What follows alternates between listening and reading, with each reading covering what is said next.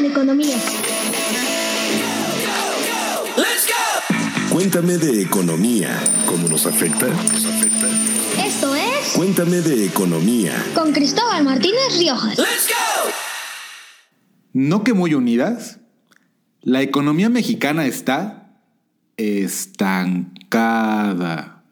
Pese a que la estadounidense mantiene su racha más larga de crecimiento económico en su historia. ¿Por qué Estados Unidos no jala a México si comparten más que una frontera? ¿Algo se rompió entre ambos? ¿Algo pasó? Escucha qué pasa ahora con esta relación, a veces de amor, a veces de tristeza, a veces de lejanía, pero no, no de decir goodbye. O hasta la vista, chato. Gaby Sony de UBS, el banco suizo, nos cuenta si hay o no rompimiento entre ambas economías. ¿Qué pasará? ¿Qué misterio habrá? Vamos con Cuéntame de Economía, en nuestro episodio número 22. Soy Cristóbal Martínez Riojas y aquí vamos. Oye, Cristóbal, cuéntame de economía. La nota de la semana en Reflector Económico. Hay relaciones en la vida que son para siempre. Aunque te alejes, tomes otro camino, rompas, ya no quieras más, no tienes manera de decir no más, hasta aquí llegaste, adiós y punto final. El vínculo existe y existirá. No, no hablo de nuestras relaciones tóxicas o de ese amor mega super especial o de los divorcios con hijos de por medio. Pero casi. Hablo de la relación inseparable entre las economías de México y Estados Unidos. Se amen, se odien, corten, se enfríe, se encienda la llama, se alejen. Su vínculo trasciende gobiernos, estilos de gobernantes y demás. Seguirán ahí, a menos que de pronto una de las dos partes apareciera en otro lado del planeta o en otra galaxia. Algo complicado, ¿no? Seguro has oído eso de si a la economía de Estados Unidos le va bien, a la de México también. O a la inversa. Si a Estados Unidos le da gripa, a México le dará neumonía. Citando a un exsecretario de Hacienda y exgobernador del Banco de México muy conocido. Se trata de Agustín Carstens, una frase que quedó para la historia. Pero en 2019, las dos economías andan por caminos un tanto diferentes. Cada quien va por su lado. La mexicana está estancada y la de Estados Unidos sigue creciendo. Y para que vean que sí están muy unidos, justo el mismo día supimos que México creció 0.1% en el tercer trimestre del año y que Estados Unidos creció 1.9%, de acuerdo con sus estimaciones oportunas, según las estadísticas de cada uno de los institutos que se encargan de medir cómo le van las economías de ambos países. Si están tan unidos, ¿por qué el crecimiento de Estados Unidos, que ya vive su periodo de crecimiento más largo de su historia, o sea, por ahí de una década, no jala al de México? ¿Algo se rompió en la relación? La respuesta está en los detalles. Siempre, siempre los detalles. Sí, Estados Unidos crece, pero lo que crece allá no es lo que más le conviene o lo que más le beneficia a México.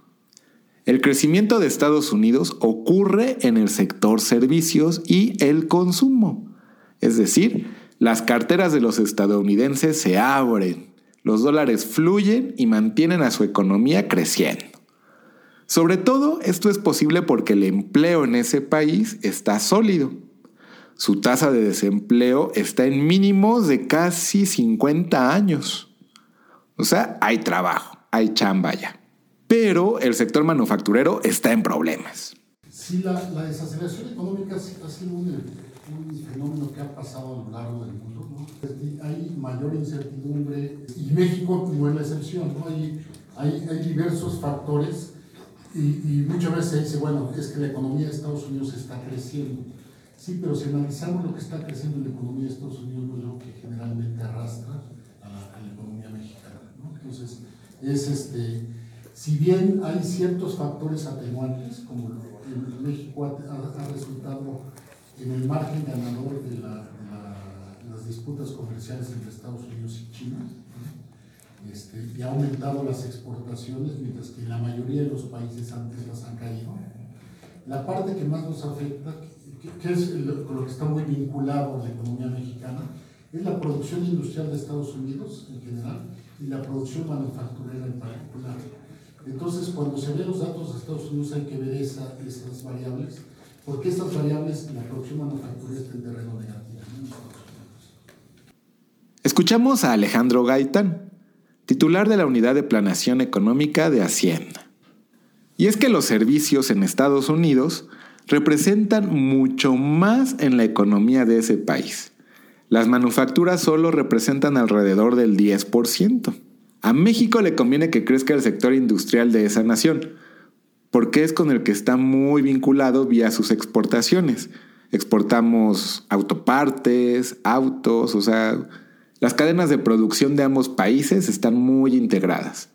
Quizá una pieza eh, que se produce en México llega a Estados Unidos a una fábrica, se regresa y luego se vuelve a ensamblar allá de acuerdo a lo que sea. O sea, estamos unidos con las industrias, con las fábricas de allá. ¿Y por qué está afectado el sector industrial y el manufacturero en particular en Estados Unidos y el mundo? ¿Quién crees que es el responsable? Es güero, de cabello rubio. ¿Sí? Supiste. Donald Trump. La guerra comercial que sostiene, que le declaró a China, ha bajado la demanda en el mundo, la demanda de bienes y productos, y el comercio. Le ha pegado al comercio global. En Estados Unidos y bueno, en el mundo en general, lo que se ha frenado es el, el sector de manufactura. Debido a las tensiones entre Estados Unidos y China, se ha debilitado eh, este sector. Ahora hay que destacar que en Estados Unidos el sector de manufactura representa un poco más del 10% de la economía y ahí lo más importante es por mucho eh, la parte de servicios y consumo. Los servicios y consumo en Estados Unidos siguen con un desempeño sólido. Aquí eh, mucho depende de tener un mercado laboral sano y en Estados Unidos todavía tiene un mercado laboral sano, mientras que esto sí así que no veamos que la debilidad en la manufactura eh, de Estados Unidos y luego se contagia hacia otros sectores como servicio y consumo. Pensamos que todavía el desempeño de la economía en Estados Unidos puede ser bueno. Soy Gabriela Soní, directora de inversiones para UBS México. Por eso, si las tensiones entre ambos países, entre Trump con China, bajan, a México le beneficiará. Aunque aquí hay un detalle curioso. Sí, a las manufacturas en Estados Unidos no les ha ido bien. Pero ¿qué crees? Las exportaciones de México a ese país van bien. Salvo un tropiezo que tuvieron ahí en septiembre, las ventas de nuestro país, de nuestro querido México, a su vecino del norte, le han dado aire a la economía mexicana y han sido como un flotador que ha permitido que el crecimiento de México no se hunda. Es decir, que o crezca menos o que de plano caiga en terreno negativo. La parte de exportaciones en México Ajá. ha seguido fuerte. Eh, ha sido de los puntos que ha ayudado a que el crecimiento de México no sea más bajo o negativo. Eh, la parte doméstica es la que ha estado, la debilidad interna, pesando más Ajá. en el, el crecimiento de, de México este año. Hasta aquí podemos ver que no, que no hay algo roto entre estos dos países.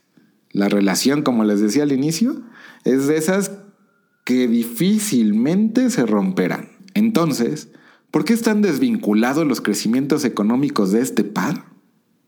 Pues si están muy unidos, ¿no? Y pues las exportaciones de México a Estados Unidos van bien. ¿Qué pasa ahí? Pues ¿qué crees? Que los problemas están en casa. Sí, aquí en México. El bajo o casi nulo crecimiento económico de México se debe más a factores internos que a su relación con Estados Unidos que incluso le ha ayudado, como te decía, con el asunto de las exportaciones Y los envíos de remesas, es decir, los dólares que mandan los mexicanos que viven en el mundo y principalmente de Estados Unidos hacia sus familias acá en México. Estas van viento en popa. Nada más te cuento que en septiembre los montos y el número de operaciones crecieron. ¿Sí? Mandaron más veces dinero y mandaron más dolaritos los otros factores que comentamos que son más domésticos, ¿no? Lo que comentamos de que ha habido una disminución en la inversión pública y privada en México, la desvinculación de las tasas de interés y el distinto desarrollo de las regiones dentro de México, ¿no? De las regiones y sectores. Insertar clip de Sony. Así es, la inversión pública y privada en el país no despega debido a la incertidumbre sobre las políticas del nuevo gobierno. Algo que ocurre cuando un gobierno nuevo asume las riendas, pues las reglas cambian y los inversionistas aguardan a ver cómo está el juego para sacar sus fichas. Siempre que hay un, cambio en las políticas, esto tiene una influencia en el corto plazo donde se detienen las decisiones de inversión. El caso de las tasas de interés que nos cuenta Gaby Sony es interesante. Y es que el Banco de México subió su tasa hasta un máximo de 8.25%, el máximo en más de 10 años, nivel que mantuvo hasta hace unos meses. ¿Y esto qué pasa? Pues hace más caro el dinero, es decir, se encarecen los préstamos. Pero quizás otro tema del que no se ha hablado mucho es de la desvinculación que ha habido entre las tasas de interés de los dos países, ¿no? Eh, México eh, incrementó la tasa de interés desde 3.25% en enero de 2016 al 8.25% que teníamos hasta agosto, que ahorita estamos en el 7.25%. Con ello, Banxico logró reducir la inflación al 3% que tenemos. Eh, sin embargo, el nivel elevado de tasas de interés entonces desincentiva la solicitud de préstamos lo que impacta a su vez al consumo y a la inversión. Pero ahora el Banco de México ha comenzado a bajar su tasa de interés, lo cual puede ser un factor que ayude a la economía del país a mejorar. Eso no lo sabemos, pero puede ayudar. Y el otro factor es el drama de México, el desarrollo desigual de este país, el norte rico y el sur empobrecido. El norte ha aprovechado ese vínculo con Estados Unidos en materia comercial, crece, se desarrolla, mientras el sur queda estancado. Algo que le pega al crecimiento total de la economía del país. En México el desarrollo de los distintos sectores ha sido muy distinto. Tenemos un sector exportador muy competitivo, pero el avance en el sector primario y terciario ha sido más lento. Hay un México que está en el norte, que crece a tasas elevadas y que va muy relacionado con la economía de Estados Unidos, que incluso crece todavía a tasas mayores que Estados Unidos, pero hay un México del sur o sureste, el cual se ha quedado rezagado y que vive una realidad económica muy diferente. Cuéntame de economía. Entonces, entre Estados Unidos y México la relación sigue. Para bien, no del todo, por lo menos ahora. Y para mal. Eso sí, si Estados Unidos tropieza y empieza a crecer menos, eso sí que nos arrastrará, queramos o no queramos. Tan unidas están las dos economías que algunos de los vientos que pueden ayudar a mover a la economía mexicana vienen del norte. Sí, la ratificación del Tratado Comercial México, Estados Unidos y Canadá, que está en proceso de ratificación allá en los Congresos de Estados Unidos y Canadá. Y también el otro viento es un arreglo entre China y Estados Unidos en su guerra comercial. Eso ayudaría a México definitivamente, ¿no? Tanto, tanto la ratificación del TEMEC como que la economía de Estados Unidos no se desacelere como se está esperando, sino que tuviera algún impulso, porque, eh, por ejemplo, llegar a un acuerdo con Estados Unidos, eh, con China, perdón, entre Estados Unidos y China, que ayudara a reducir la incertidumbre en temas de comercio, eso al final sería bueno para, para México y para el crecimiento del mundo. E, exacto, el, recordar que compartimos un vínculo económico y que México tiene características o ventajas competitivas, entre ellas el la proximidad con Estados Unidos, que es una eh, ubicación geográfica estratégica, temas de que tenemos más de 50 acuerdos comerciales con distintos países del mundo, que hacen que seamos muy muy competitivos en el tema de exportaciones. Entonces, si Estados Unidos eh, se desacelera, esto tendría un impacto negativo en las exportaciones de México, que es lo que ha ayudado a la economía durante el 2019. Además de las exportaciones, también recordemos las remesas, que si a Estados Unidos le va bien, también México debería seguir recibiendo remesas de Estados Unidos en niveles récord. En, cambio, si Estados Unidos se debilita, también las remesas correrían el riesgo de debilitarse. Cuéntame de economía. La llama. Entre estas dos economías, te puedo contar que está más viva que nunca. Y quizá ahora sea uno de esos momentos en los que pues a Estados Unidos le va bien y a México no tanto por sus problemas domésticos. Pero algo hay de cierto.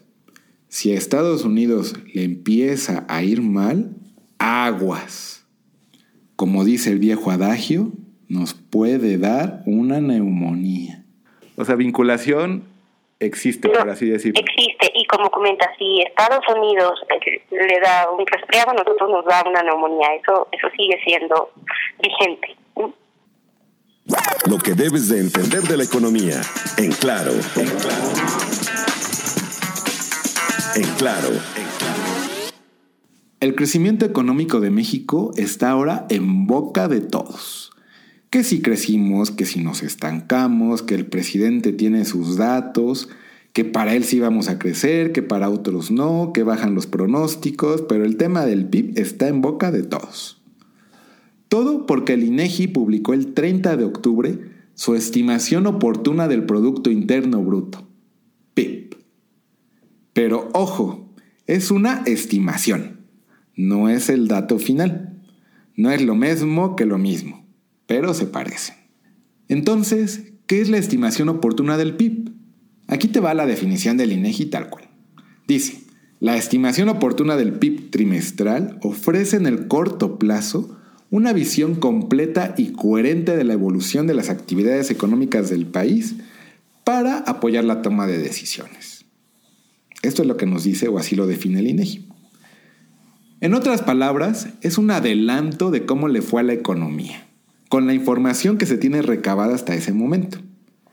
La estimación que hace el INEGI eh, la realiza con alrededor del 75% de los datos obtenidos hasta el momento en que hace el corte. Es importante mencionar que esta estimación no reemplaza al cálculo tradicional del PIB trimestral. Por eso los datos pueden cambiar de la estimación a cuando dé el dato del PIB tradicional. Y es que el INEGI publica primero una estimación oportuna del PIB. Esta que ha dado de qué hablar y que da motivo también a este episodio. Y semanas después, con mayor información recabada, procesada y analizada, da a conocer lo que se llama como el dato final del PIB para el periodo al que se refiere. Entonces, como su nombre lo indica, la estimación es un adelanto, una idea de cómo le fue al PIB con la información disponible. ¿Es confiable? Sí, pero no reemplaza al dato tradicional del Producto Interno Bruto, que ya contiene toda la información, toda la carnita. E incluso eso, conforme publica otras estimaciones para otros trimestres, puede ser información revisada porque pues, se va ajustando, se va perfeccionando. Y el dato del PIB tradicional para este tercer trimestre de 2019 lo conoceremos el próximo 25 de noviembre y confirmaremos si el dato de la estimación oportuna de 0.1% se mantiene, sube y espero que no, baja y caiga en terreno negativo. Toco madera. Los acontecimientos que no debes perder de vista. Síguele la pista. La economía mexicana fue diagnosticada con una fuerte desaceleración, de acuerdo con Hacienda, pero ya muestra algunas señales de mejora al menos en lo que se refiere al consumo y a la solidez en el empleo. Señales que hacen prever un mejor crecimiento para la economía ya en 2020. Esto según la consideración de Alejandro Gaitán, quien es el titular de la Unidad de Planeación Económica de Hacienda. Y te voy a contar más o menos cómo lo dijo. Y cito, se están viendo signos de mejora en algunas variables. Ya se ven brotes verdes dentro del consumo en algunas variables. Así nos lo dijo.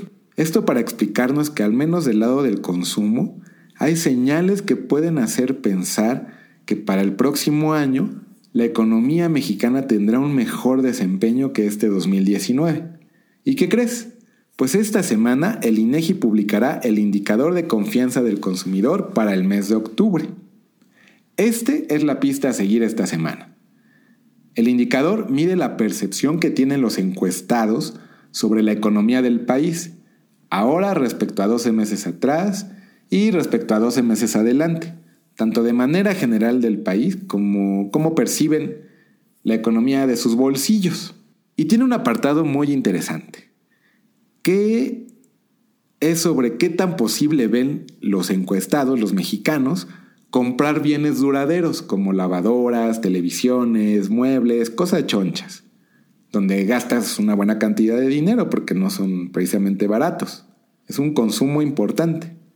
Entonces, conocer si hay buena posibilidad de los mexicanos a gastar en esto, nos dará pauta de si los mexicanos siguen pensando en abrir sus carteras y gastar y gastar.